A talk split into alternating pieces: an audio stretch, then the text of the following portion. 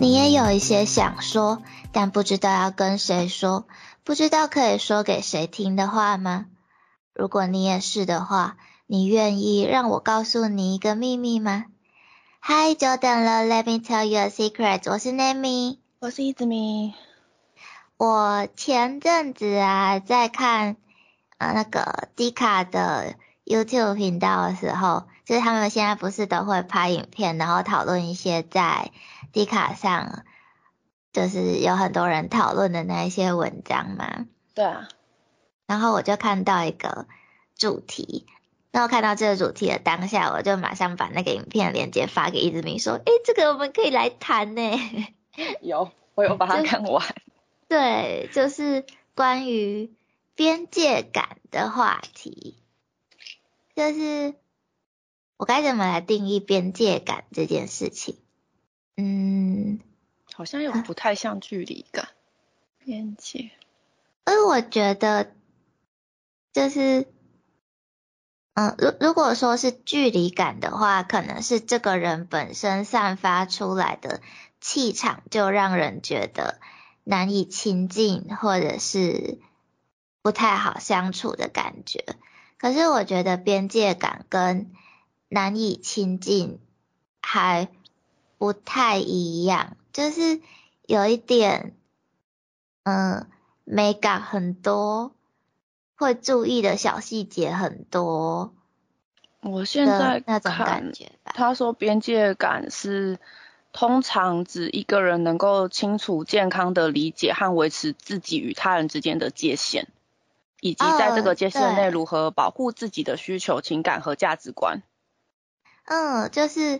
有那个界限的感觉，我觉得边界感比较强一点的人呢，我觉得就像是那一天迪卡影片里面有讲到，就是他不一定是不好相处，但是他是有自己的原则，然后他不想要别人踩到他的底线，然后因为他自己有这个原则，他会先。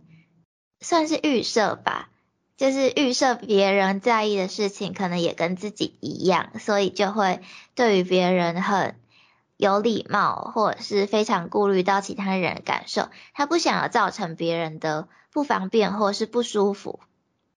嗯，所以我觉得这好像是一个边界感比较重一点的人会在意的事情嘛。嗯，就在意的比较多一点。对。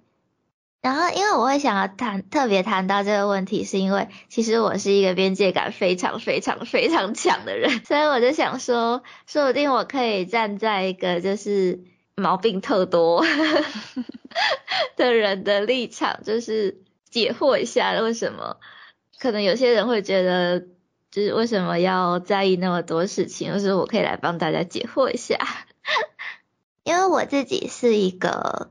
边界感特别重的人，所以我就会有点觉得说，哦，我这么在意某件事情，但是好像有些人并不是那么在意。然后我自己被踩到这样子的界限的时候，我就会就就是因为我自己的界限被踩到了嘛，我当然就会觉得有点不太舒服，不太愉快。然后我就会觉得，嗯，是不是不会想到这件事情会不会造成别人的不方便或不舒服的人，是比我这样子的人还要更多的？不好说哎，而且我在想，这会不会有群聚效应？你说那个边界感很重的人就会聚在一起，就像一个同温层小圈圈这样对吗？也有可能，因为。我也确实就是因为跟这群朋友在一起会觉得很舒适，所以又跟不同的人在一起，然后被踩到那个界限的时候，我就会突然吓一跳，你知道吗？被踩到那个？对，就是嗯，我来讲一下我自己在意的事情是什么好了，就就是比如说。可能很多人会，比如说我自己点了一份餐，我可能点了一盘意大利面，然后一直没点那个炖饭好了，然后，嗯，我知道有蛮多朋友可能会说，哦，我们点了两份不同的餐，那是不是我们可以互相交换一口，吃吃看对方的菜是好不好吃，或者是什么味道？我我我知道有蛮多人就是可以接受这件事情，可是我不喜欢。哦，我要看跟谁够熟的我还好，而且有些朋友他们可能是还没有开始吃之前换。嗯嗯嗯，是东西还没有人碰过的状况下。嗯，对，所以分食物还好。分食物的话，我也不知道哎，我就我会特别在意这件事情，因为我会觉得，如果我的东西不是完整的，那我就不要了。而且不只是对于朋友，就是不管熟不熟的朋友，我连对于家人都是。就是我从小到大都这样，就是就连比如说我手上有一个，嗯，可能假如说甜甜圈好了，嗯，然后可能我妹妹说，哦，她的是布丁，那他可不可以吃我一口甜甜圈？然后我就会觉得，那我整个给你，我不要了。哦，对，所以你也不是口水或是那个的问题，你是完整度的问题。对。因为你那个迪卡影片里面有一点是有人提到说他没有办法接受口水。哦，我觉得，我觉得我在意的不是这个人有没有吃过，而是完整度。就是我我就会觉得这就是我的东西，你为什么要拿我的东西？那既然你想要这个东西的话，那就给你，我就不要了。嗯。这样感觉我好难相处哦，对我就是一个难相处的人。那饮料也会吗？还是只有食物？嗯，我会不高兴哦，就是就是可能因为我跟我爸都很爱喝手摇，嗯，然后有时候可能因为我爸喝手摇喝很快，然后我喝的很慢，所以然后我跟我爸喜欢喝的茶又一样，嗯，所以就是可可想而知，他一定会看到我的还有半杯，然后他自己也没了，就在吸我的一口嘛，然后我就会生气。嗯，我就我我我也一样，就是我可能剩半杯，爸爸喝了一口，然后我就跟他讲说，那这半杯给你，我不要了。哦，所以你不是拒绝他，而是他在讲这件事，你就直接剩下都给他。对，就是我就我就会觉得你想要喝，好啊，那这都给你了。嗯，但是如果是在问我之前就先吸的那一口。然后在我面前吸的那一口，然后我看着你吸那一口，我就会生气。没有问我不行，就如果真的是没有问我不行。对啊，然后就是就是不知道哎，我我从小就有这个怪毛病。吃的我还好，但是要问啦，没有问不行。那我觉得不管什么东西都要问吧，就是。对我除了除了食物之外，我也不喜欢别人碰我东西跟进我房间，而且我的地盘意识是非常严重的，就是像那个小动物会画领地范围的那个概念，你知道吗？那跟我们家的鸟一样。对，就是我从有自己的房间之后，就是就连我爸妈都不能擅自进我房间，我一定会发脾气。对对，就算有敲门，我没有回话，他们也不能擅自进，擅自开门进来。嗯，就是如果他们敲门了，然后我不回话，那就表示我现在可能心情不好，或者是我真的在忙。然后如果这个时候你还开门进来跟我讲什么事情的话，我我我真的会生气。因为我爸妈以前就是会直接进来，后来好不容易变成是敲门后进来，嗯，但就没有办法像你这样，就是没回应，就是就算我没回应，他们敲久了还是会进来。哦，他我我爸妈还是会进来啊，然后我就会发脾气。哦，对，我我在家里超级常发脾气的，就是我朋友可能都很难想象，因为我在外面几乎不发不发脾气，但是我在家里每天都在发脾气。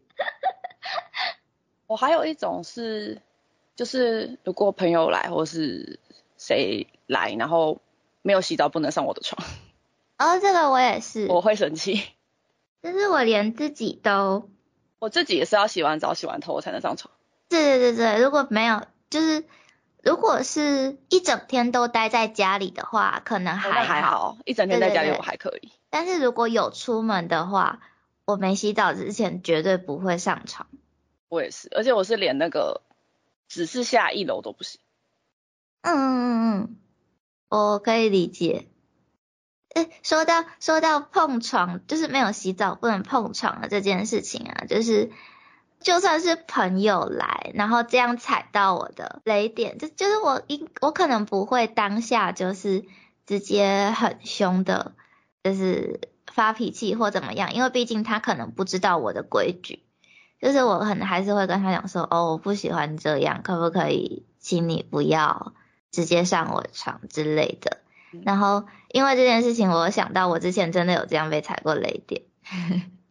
我的朋友是好像都会先问，哎，我真的是不知道为什么我会遇到这样的同学，我我抱怨这件事情。你你讲你讲，就是我有一个大学的同学，那时候是因为我们呃毕业专题是同一组的，然后因为专题同一组，所以呃。可能在课后的时间要一起讨论，或者是聚在一起做作业的时间会更多嘛？因为毕竟我们整个三年级、四年级可能都是在做这个专题。嗯，然后我们有几次就是约在我家，那约在我家基本上就是一定会有机会是会来我房间的嘛。嗯，然后我自己本身就是，呃，我不太确定这算不算是。洁癖就是我只要一回到家，一定会先洗手，而且洗肥皂。这是因为我爸妈从小就这样教我，就是出门了回到家第一件事情就是要洗手。所以这件事从疫情后，我变成回到家我一定要先洗澡。哦，对，但是反正我是就就觉得，呃，从外面进来我家一定要先洗手，不洗手我就会觉得。有点怪怪的，但是如果说你没洗手，可能还好，你顶多就是在客厅，然后不要乱碰东西，我还可以接受。可是那个时候，我那个同学是没洗手，然后进了我房间之后，直接抱我床上的娃娃。那我不行，我真的是疯掉，你知道吗？他会想把娃娃拿去洗我直接我想要直接丢了。我可能会拿去高温消消菌，就是烘干之类的。对，然后然后重点是我还有跟他说，我不喜欢你这个行为，可以请你不要抱我的娃娃，或者是请你去洗手再来碰我娃娃吗？然后你知道他回我什么吗？嗯，他说他说抱一下而已，又没有怎么样。哎，这我不行，我真的是疯掉。这会拒绝往来户哎。对你已经在人家地盘了，你可以尊重一下人家规矩吗？那我真的不行，还还好我朋友大家都会先问，嗯，很棒。对，所以我后来跟他绝交了。这种是应该。但是还有很多其他原因，就是综合起来，我就会觉得我没有办法跟这个人继续相处下去，所以我就果断绝交了。所以这果然会有聚集效应吗？嗯，可能也会吧，就是毕竟。如果说不能尊重我的雷点的话，那疯狂被踩雷，我怎么可能有办法跟这样的人长久相处下去呢？确实。对啊，然后我觉得我还有另外一个算是比较强烈的边界感，是我很不喜欢开玩笑。我也不喜欢。对。是我很讨厌别人讲干话。对。就是如果说是开那种无伤大雅的玩笑，可能还算了。可是要说无伤大雅，每个人对于无伤大雅的定义好像也不太一样。不一样。对对对，就是那怎么呃突然突然一时想不到什么好例子是我可以接受的玩笑。我觉得我可以接受，可能是他那个玩笑不是针对人。哦，对。就是可能刚好是某个事情，或是某个事件，或是什么。可能是新闻有一些玩笑或是什么，诶，迷因梗之类的那种，我没查。嗯，但是如果这就这个玩笑会牵牵扯到别的人或者是别的事情的话，我真的是完全没有办法诶。我也不行。哎，怎么举例呢？干话好难举例哦，因为我觉得台湾人其实很习惯讲干话。对，所以我觉得我在台湾活超痛苦的。超痛苦是不至于，我是可反正没有扯到我身上，我可以当我没听到了。哦，我觉得我听过比较生气的玩笑话是，就是他为了捧我，嗯，然后踩我的朋友，那我也不行。然后我就会觉得，但是他是我朋友，所以你觉得你踩他然后来捧我，我会高兴吗？你怎么会认为这样我会高兴？我觉得就算他不是踩你朋友，只是踩你一个同学或者认识的，我也不行，就是我也不行。我觉得没有意义啊。就是就是你已经贬低到别人了，这我觉得完全不行。或者是或者是对于我的喜好，我的任何关于我的事情做出评论，我觉得评论也要看，如果他是有理有据的，还好。因为我不是有在追 VTuber 吗？嗯。然后他没有办法理解为什么追星要追的那么勤。或者是追的那么用心，然后他就跟我说，反正他们总有一天要毕业，你那么认真干嘛？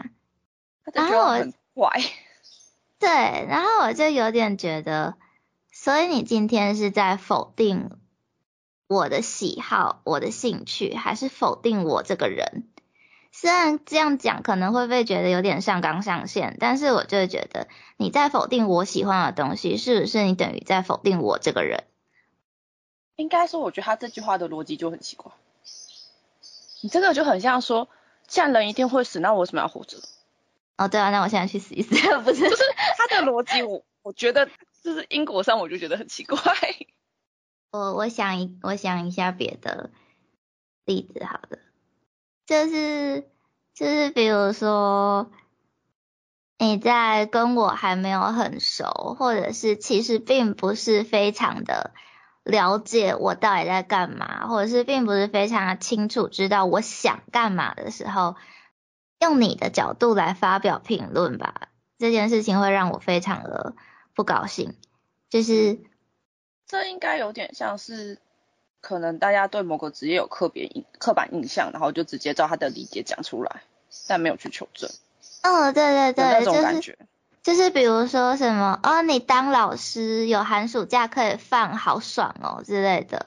就是类似这种感觉，我觉得。对对对，然后我就觉得，但是你又不是老师，你知道老师辛苦的点在哪里吗？你知道放寒暑假等于两个月没有钱赚吗？这些其实现在还是有寒舒服，而且你知道他们就是老师连下班都还要应付家长的电话吗？对，而且我我会说寒暑假没钱赚的原因是可能国中、高中有寒暑服，国小呢？我我们国小有，哦，我们国小没有。然后而且我以前就是国小老师，所以我就觉得，所以你觉得失业两个月，然后不能去找其他工作是一件很轻松的事情吗？而且他们反过来是一般的时间很难请假。对，而且说实话，老师的上班时间并不是仅仅只有在学校的那八个小时。我回家我要改作业，我要备课，我可能还要像一直米讲的，我要接家长的电话。对。那等于是我上班八小时，回家继续上班，然后寒暑假。没有舒服，那就是失业两个月；有舒服，那就是继续过这样子的生活。这样子很轻松吗？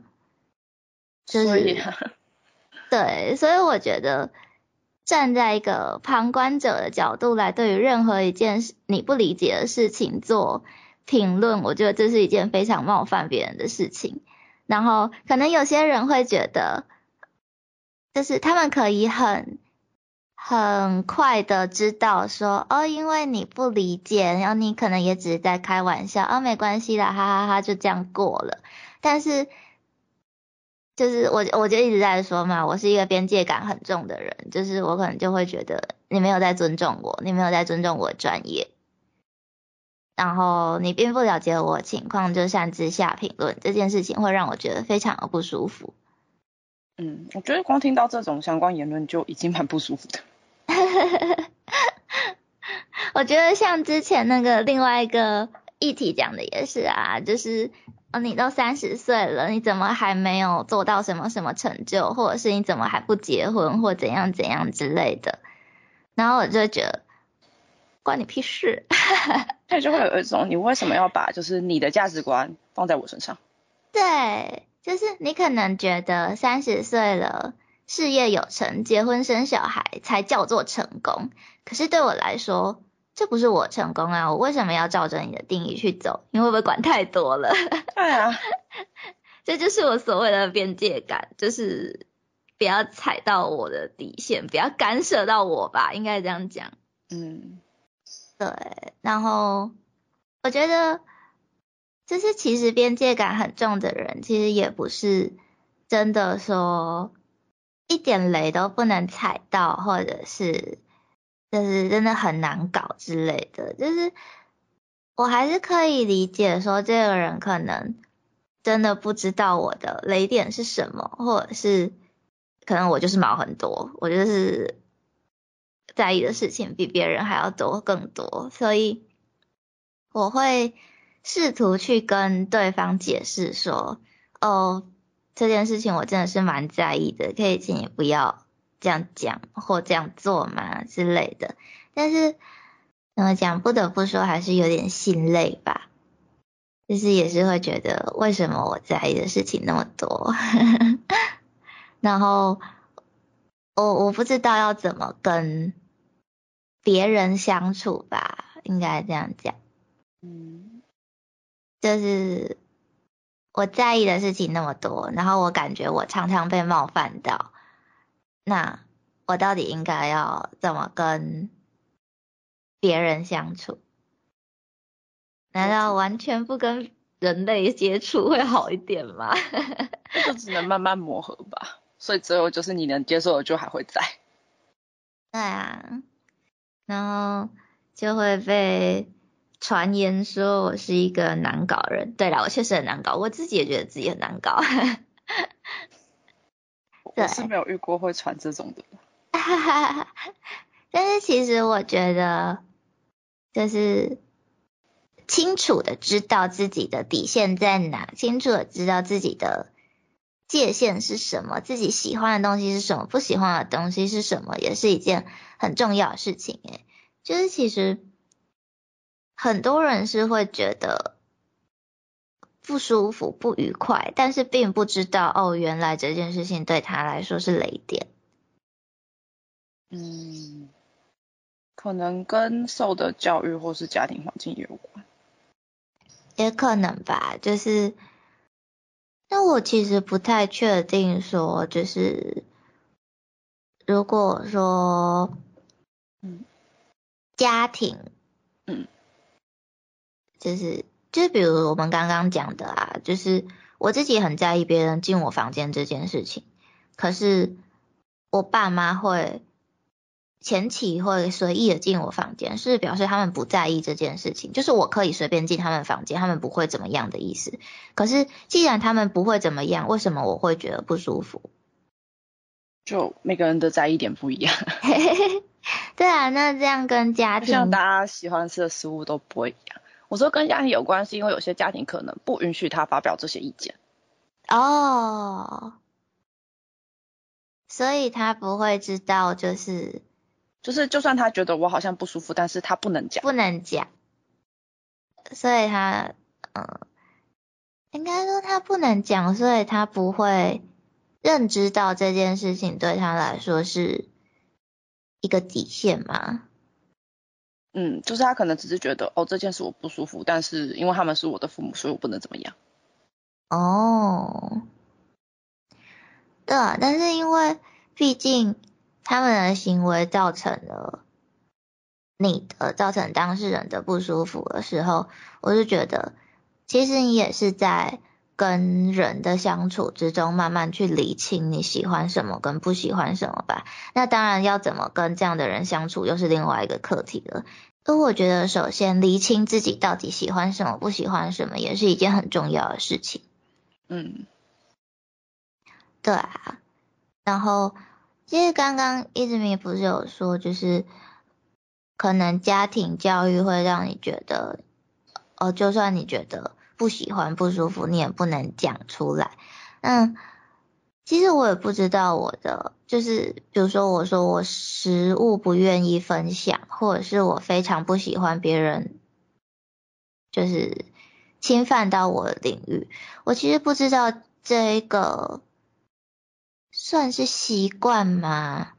或者是这个认知跟。从小到大长成长的环境有没有关系耶？因为其实我跟我妹妹差很多岁，嗯，就是大概差了四五岁、五六岁，所以他们出生的时候，我其实已经能上幼稚园、上小学了，所以我是完全没有跟兄弟姐妹相处的机会的。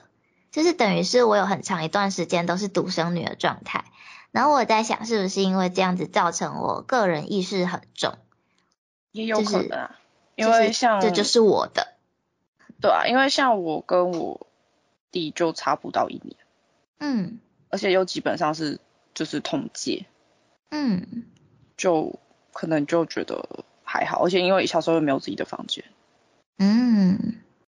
那我小时候其实也没有自己的房间呢，就是我们家是两张加大双人床并在一起，然后全部的人都睡在就是嗯超大床上。我们家差不多，但我们家是一张双人床并两张单人床。嗯，对啊，就是我也不知道跟环境有没有关系，可能有，maybe。就是不知道有没有真的专业这方面的专业人士可以帮我解惑。我觉得不管怎么讲，其实最重要的还是就跟之前一样尊重啊。哦，对啊，尊重真的是一个很重要的议题。就是 就是当然可能一开始互相不熟悉的时候，可能还是会不小心踩到对方的底线。但是我想应该大部分的人还是会。试图去沟通说，哦，我不喜欢这件事情，可不可以请你停止这个行为？那就真的不要耍白目了。对啊，人家都已经说他不喜欢了，就是为什么还要？就我真的有遇过有人跟我，就就是我表达了我我不喜欢他做的某个行为的这件事情，然后就真的被说。在意那么多干嘛？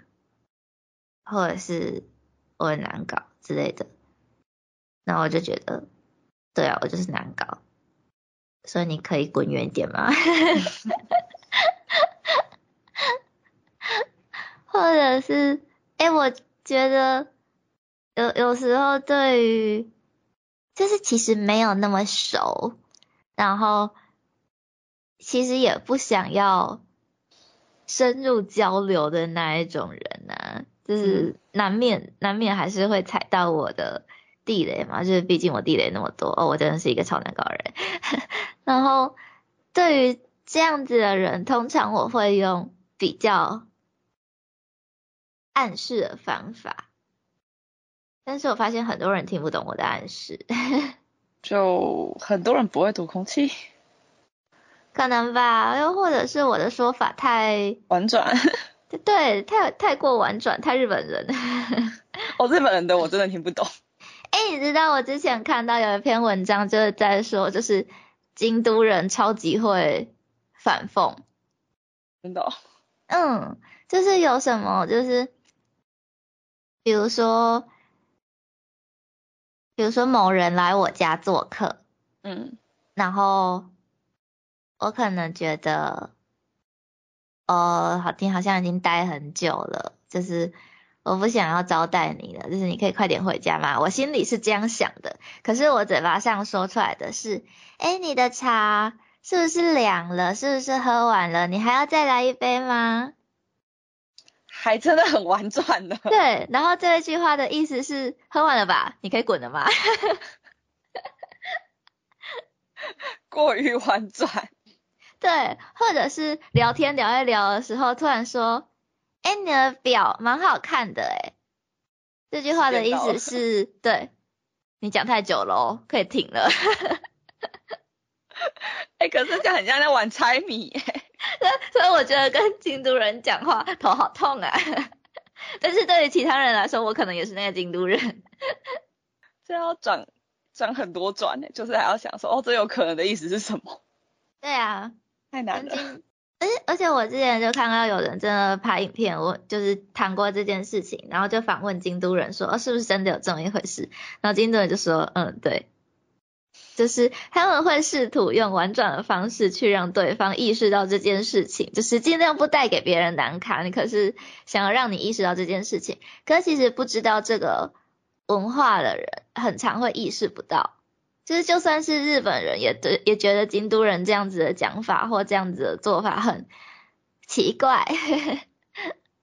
这个真的，如果神经比较大条的，应该完完全全的意识不到。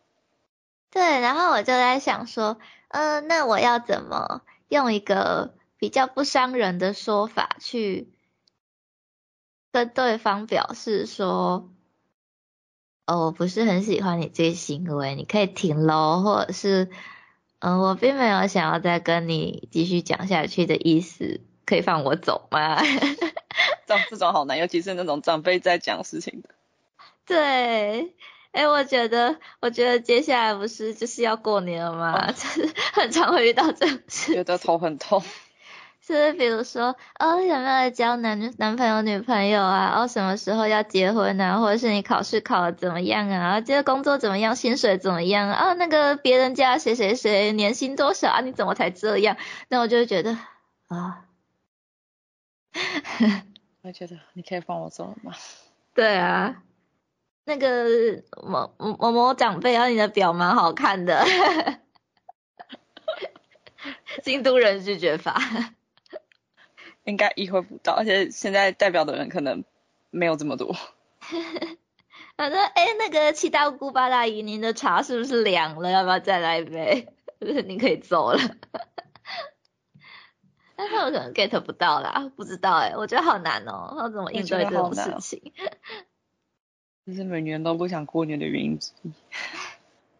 而且你知道，我又是那种就是我，我就是那种讲话特别贱的人。怎么说？就是如果如果有长辈讲了，我觉得很刻板印象或者是很歧视的话，我是会呛回去的。哦，没有办法，我可能当成我没听到。就是就比如说，我印象很深刻的是，好像某一年。应该也是过年的时候吧，应该也就只有过年或者是比较大的节日的时候，我家人才会聚在一起。反正就是有一次全家人聚在一起的时候，然后就突然有一个亲戚说：“哦，那个某某女校的学生呢，哦，都很没有气质诶，明明制服是裙子，为什么还可以直接？”坐在地上，或者是为什么可以，就是就穿着裙子就这样爬上爬下，或者是为什么可以直接在教室里面换衣服，就是这样很没有女孩子的样子啊。那个某某男校就不会这样，他们多有气质啊，什么之类的。然后我听到那个长辈讲了这句话之后，我就问他说：“啊，那个男校的学生就不会在？”教室里面换衣服吗？嗯，男生应该更会做这样子的事情吧。然后那个长辈就说：“哦，他们是男生又没有关系。”然后我就跟他前面的说法是反对对，然后我就说：“那为什么男生可以，女生就不可以？我这个性别是什么原罪吗？”嗯，就是我我那时候就当下直接这样子跟那个长辈讲。Anyway，反正就是。边界感很重，我就是一个很难搞的人。如果有什么事情或言论踩到我的底线，或者是跟我的价值观不同的话，我就会反应蛮激烈的，像炸毛的猫。都不知道，我觉得我最需要学习的课题是怎么跟价值观跟我不同的人相处。虽然我是很想直接不要相处，我也想要选择不要相处。没有这个选项吗？但 是如果有那种，就是非常擅长社交的大大，可以教我一下，要怎么收敛自己的脾气，怎么跟就是跟我很不一样的人相处，或者是除了我们刚刚讲的那些，还有没有什么你自己很在意的小 make 就是各种不一样的底线，或者是有人做了对你来说是越界的行为的时候，你们会怎么反应呢？都可以留言跟我们讲，我们好需要学习哦。真的。对，那我们今天的秘密就先说到这里喽。谢谢你愿意听我们的秘密，欧雅思密。